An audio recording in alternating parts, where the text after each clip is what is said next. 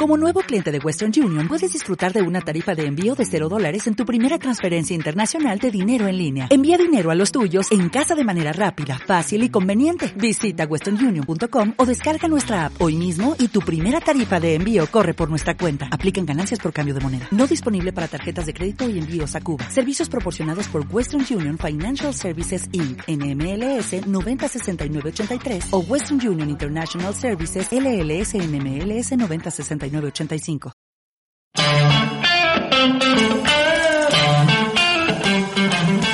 Buenos días y bienvenidos a Iceberg de Valor, el podcast de inversión basado en el Value Investing.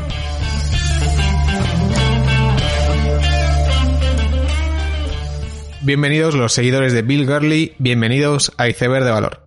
Esta última semana de 2020 ha tenido a Dan Loeb especialmente activo en todos los aspectos. Desde que se ha hecho Twitter parece que está captando más titulares que nunca y en esta semana anunciaba su primer fondo de capital riesgo. Se trata de un fondo de 300 millones de dólares, el cual le permite expandir su universo de inversión a empresas no cotizadas. Y este fondo, además, según ellos, les permite no perderse los mejores precios en las últimas startups, además de estar al día de las últimas innovaciones. Es verdad que ThirdPoint ya tenía una división de private equity desde el año 2000 y que, por ejemplo, ya habían invertido en Upstart, una reciente IPO. Sin embargo, parece que con la constitución de este fondo van a hacer más labor en este campo. Y se puede decir que mm, históricamente esta vertiente de capital riesgo ha aportado mucho alfa a otros gestores. Ya he mencionado varias veces a Henry Ellenbogen, que mientras estaba dentro del T. Rowe Price New Horizons, pues invirtió en Twitter, GrabHub, Workday, cuando todavía no cotizaban, y las mantuvo después de la IPO. Y además de ampliar su universo de inversión, lo que conseguían con esta rama es haber hecho un estudio de campo de las startups de Silicon Valley, lo cual, pues en su día, dio una ventaja increíble a la hora de invertir en muchas empresas cotizadas. El problema, quizás, es que este tipo de estrategia ha salido increíblemente bien porque el Nasdaq ha tenido unos rendimientos increíblemente buenos. Silicon Valley y el Nasdaq están estrechamente correlacionados y quizás esas lecciones sacadas de startups y de la rama de capital riesgo pues no hubiesen sido tan útiles en un periodo más negativo para el índice tecnológico. Además de ello, ThirdPoint lanzaba esta semana una campaña de activismo en Intel en la cual han tomado una posición de mil millones de dólares. Los problemas de Intel son conocidos. Por un lado, distancia tecnológica en fabricación frente a sus competidores, que se ha visto remarcada este año con el retraso anunciado de los chips de 7 nanómetros. Pero no solo eso, sino que AMD lleva un tiempo sacando procesadores para ordenadores que son muy competitivos algo que no ocurría antes. Por otro lado, parece que los chips ARM también se utilizarán en los ordenadores de sobremesa. Y por último, además, Microsoft, Amazon, Google y Apple, todas ellas quieren hacer procesadores propios. Realmente es difícil dibujar un panorama peor para esta compañía de procesadores americana. Y Loeb en su carta lo que dice es que Intel tiene que cambiar a su directiva y pensar en ofrecer servicios de fabricación a las tecnológicas que quieran procesadores personalizados. Veremos cuánto dura esta batalla y hay que decir que mil millones no es un peso irrelevante para ThirdPoint, pero mi sensación es que quieren solucionar unos problemas que no van a desaparecer realmente solo por cambiar un par de personas en la compañía. Lo que sí le ha faltado a Loeb en esta última semana de 2020 ha sido lanzar un SPAC, algo que ya hizo de hecho a comienzos de 2019 y es algo que esta semana hacía Toma Bravo. Toma Bravo es un fondo de private equity especializado en software que, por ejemplo, un deal muy reciente de Toma Bravo fue la compra de Elimae, un software de originación de hipotecas que cotizaba hasta 2019, la compra Toma Bravo y que vuelve a vender a ICE un año después, multiplicando por 3 su precio de compra desde los 3.700 millones hasta los 11.000 millones. De hecho, la última adquisición de empresa cotizada por Toma Bravo había sido Real Page hace unas semanas y parece que con la SPAC quieren hacer la operación exactamente opuesta, es decir, llevar una empresa privada a cotizar. Lo que plantean en su prospecto es que el 94% de las empresas de software son privadas hoy en día, por lo que existe un gran número de empresas potenciales con las que fusionarse y para las cuales cotizar pues, podría ser de ayuda. Todo esto está genial, pero uno se plantea cuál va a ser el criterio de Toma Bravo para discernir entre qué empresa fusionar con su SPAC o qué empresa adquirir para sus fondos. Más aún teniendo en cuenta que la TIR de la inversión en la SPAC probablemente solo con las acciones de los fundadores se debería cumplir ya. Y por lo tanto, no hay un gran incentivo en buscar unos grandes retornos. Pero quién sabe, si quieren que esta sea la primera SPAC de muchas, pues les convendrá también que la acción tenga retornos aceptables para poder respaldar operaciones futuras. En todo caso, veremos en los siguientes meses la empresa que nos ofrece para la fusión Toma Bravo. Esta semana también se anunciaba que Amazon compraba la productora de podcasts Wondery, que quizás algunos oyentes la conocerán como la productora de Business Wars. Y esta productora comenzó en 2016 y se rumorea que la adquisición de Amazon ha estado en un precio de unos 300 millones de dólares y da la idea de lo rápido que escalan estos negocios. Y todo por hablar delante de un micrófono ni que fuera difícil. Con esta transacción podemos ver cómo la lucha de los podcasts pues, ha subido un peldaño en 2020, especialmente por el acuerdo de Joe Rogan y Spotify, pero también con la compra de The Ringer por Spotify y además también la compra de Serial por parte de New York Times. Serial, además, cuya primera temporada fue de las primeras veces que un podcast alcanzaba el estatus de un fenómeno de masas de forma similar a una serie. Porque de hecho lo que hicieron en este podcast fue investigar un asesinato a una menor de edad, que era un caso cerrado, donde el supuesto asesino llevaba en la cárcel muchos años. Y se pusieron a reinvestigar todo el caso en el podcast, ya que el asesino siempre dijo que era inocente. De hecho, a causa del podcast de Serial, el caso acabó reabriéndose en juicios posteriores. Aún así, como digo, los podcasts están de moda y parece que van a ser un componente más en el paquete de contenido exclusivo de Prime en Amazon, una estrategia similar a la que tuvo el New York Times. Esta semana también conocíamos que Turo, la llamada Airbnb de coches, va a salir a cotizar en 2021 después de tener un 2020 con crecimiento en ventas. Para los que no conozcan Turo, de las reviews de coches de DAC de Muro, se trata de una aplicación donde tú puedes ceder tu coche a terceros, donde la aplicación pues, ayuda en la verificación del cliente y además en el acceso al coche. Y aunque parezca mentira, existe gente que tiene comprados 70 coches y vive de hacer alquileres en Turo, algo que yo no me imaginaba.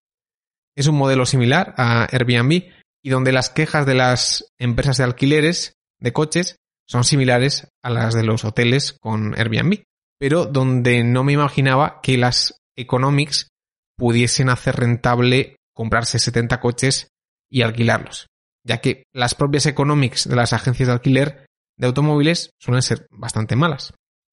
En todo caso, parece que tenemos un candidato más a IPO en 2021 que se suma a muchas otras como Coinbase, Robinhood, Bumble o las ya aplazadas de 2020 como Roblox o Affirm. 2020, aunque hemos tenido un final de año pues lleno de IPOs y transacciones, hay que decir que no empezó así, donde la propia pandemia hizo que no hubiera salido esa bolsa de gran renombre y veremos lo que nos depara 2021, ya sea con IPOs o los sospechosos habituales en las SPACs. Pasamos ya al primer episodio de 2021 llamado Piezas clave. Este es un episodio que es continuación del expansión y distribución, que era un episodio donde explicaba dos modos de enfocar el crecimiento de una empresa y cómo ese crecimiento pues, puede crear valor, ya sea pues, expandiendo un determinado producto en una geografía o población o distribuyendo un producto en una base de clientes ya existente o haciendo una mezcla de las dos. En este episodio quería hablar de otro modelo mental que creo que es útil a la hora de estudiar cómo las empresas crean valor. Una de las partes más importantes a la hora de ver si una empresa está realmente barata o no es saber si está facturando o tiene unos beneficios por encima de sus posibilidades o por el contrario solo está explotando una pequeña parte de todo el negocio que podría generar.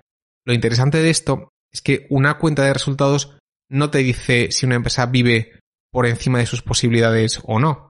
Es más, dos empresas aparentemente del mismo sector pueden tener una cuenta de pérdidas y ganancias donde cada apartado hace referencia a cosas completamente diferentes. Un ejemplo que suelo poner para ilustrar esto son dos empresas de servicios del hogar en Estados Unidos, Angie y Frondor. Angie es un marketplace de servicios del hogar, mientras que Frondor vende seguros del hogar para reparaciones internas. Aun siendo las dos compañías aparentemente similares, las ventas de una y otra reflejan realidades diferentes. Frondor computa como venta toda cantidad facturada de los servicios llevados a cabo, mientras que la línea de ventas de Angie refleja únicamente el gasto del trabajador en conseguir el contacto a través de ese marketplace. Es decir, si nos hiciéramos la pregunta, ¿cuál es el volumen total de facturación que estas empresas pueden generar? En Frondor, la respuesta sería las propias ventas de la empresa, mientras que Angie sería una cantidad 20 veces superior a sus ventas. De la misma forma, y este es un ejemplo más clásico, si vemos a una empresa que gestiona restaurantes y la comparamos con un franquiciador, las líneas de ventas de las dos empresas pues, tienen significados completamente diferentes. Y de hecho, la cantidad total de franquiciados y el total de sus ventas pues está fuera de las cuentas del franquiciador. Un dato pues importante a la hora de estimar el impacto total de una cierta marca. Por lo tanto, ya se puede ver que unas cuentas no tienen por qué dar la información completa del impacto económico de una cierta empresa. Es por eso que a la hora de decidir si una empresa está ganando por encima o por debajo de lo que podría ganar, es importante saber si es una pieza importante en su ecosistema y si habilitan más negocio a otros actores que estén fuera de sus propias cuentas.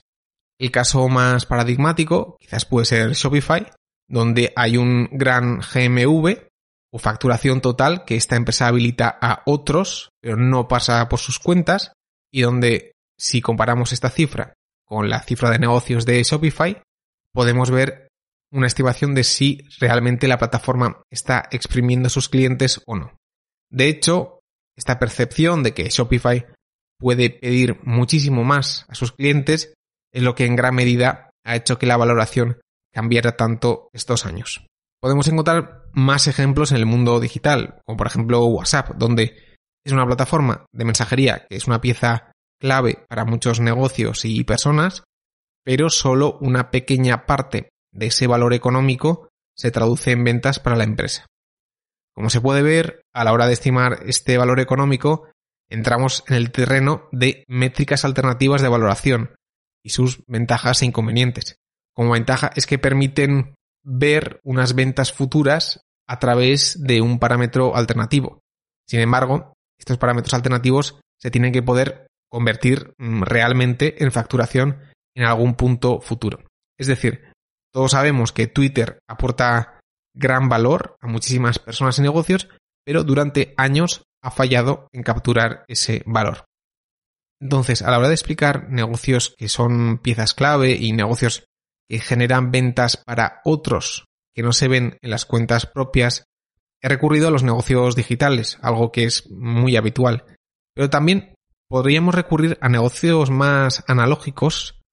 Por ejemplo, en muchos negocios médicos y de implantes, como es el caso de Striker, y que producen un determinado implante que va a ir en un paciente, ese implante tiene un coste X, pero alrededor de ese implante pues hay un diagnóstico, hay una operación, hay una formación para el cirujano, hay una rehabilitación, hay revisiones, es decir, aunque Striker fabrica el objeto en sí, ese objeto, el implante, va a ser una pieza clave en la cifra de negocio de otra gente, además de que va a estar instalado en una persona por muchos años, claro. Pero al final, lo que quiero decir es que ese implante, cuyo coste es bajo relativo al tiempo y dinero que cuesta todo lo que tiene alrededor, es una pieza clave de ese proceso, lo que probablemente permita subir precios en el futuro y por eso pues será difícil que la empresa esté ganando más de la cuenta. Podemos decir algo similar en menor medida de implantes dentales o la pintura de Sherwin Williams, donde la calidad del producto final viene determinada por un producto que no es el coste principal de la operación o el servicio, pero que es la pieza clave de ese proceso. Por poner un ejemplo más, Nike y otras marcas de ropa fabrican pues ropa y zapatillas que históricamente muchas de ellas vendían a distribuidores nacionales que posteriormente vendían a retailers. En estos casos, las ventas de Nike o de Kappa no reflejan el precio final del producto adquirido por el cliente final, sino el precio pagado por el primer distribuidor. Lo interesante de esto es que en la cadena de valor de esa empresa, el que realmente aporta valor es la marca, ya que es lo que el consumidor final valora. Y los demás pues pueden generar un negocio gracias a ello. Por eso es tan interesante cuando una marca que sabe que es la pieza clave en su cadena se pone a adquirir sus propios distribuidores intermedios o pasa a hacer retail propio o e-commerce, ya que esa integración vertical le permite capturar esas ventas que otros actores tenían antes, pero era gracias a la propiedad intelectual de la marca. Por último, podemos encontrar casos inversos a estos donde una compañía no es que genere ingresos para otras, sino que les genera ahorro. Si una empresa factura 100 millones de euros, pero a su base de clientes les permite ahorrar 2.000 millones de euros en ineficiencias, pues ese dato da una idea de que es un actor importante para esas empresas y que probablemente pueda subir precios o que al menos no esté ganando demasiado. Por lo tanto, como resumen del capítulo, decir que no todas las cuentas de todos los tipos de negocio son iguales. Incluso diferentes cuentas en un mismo sector pueden no reflejar el valor económico total generado por una empresa. Esto, y aunque no esté reflejado, aún así es un aspecto muy importante a estudiar, ya que si encontramos compañías que son piezas clave en su mercado, esto dará visibilidad de futuras expansiones verticales, subidas de precio o que al menos esa empresa no pierda ventas. Con esta idea termino el episodio, espero que os haya gustado, dadle like, suscribíos, nos vemos la siguiente semana y seguid aprendiendo.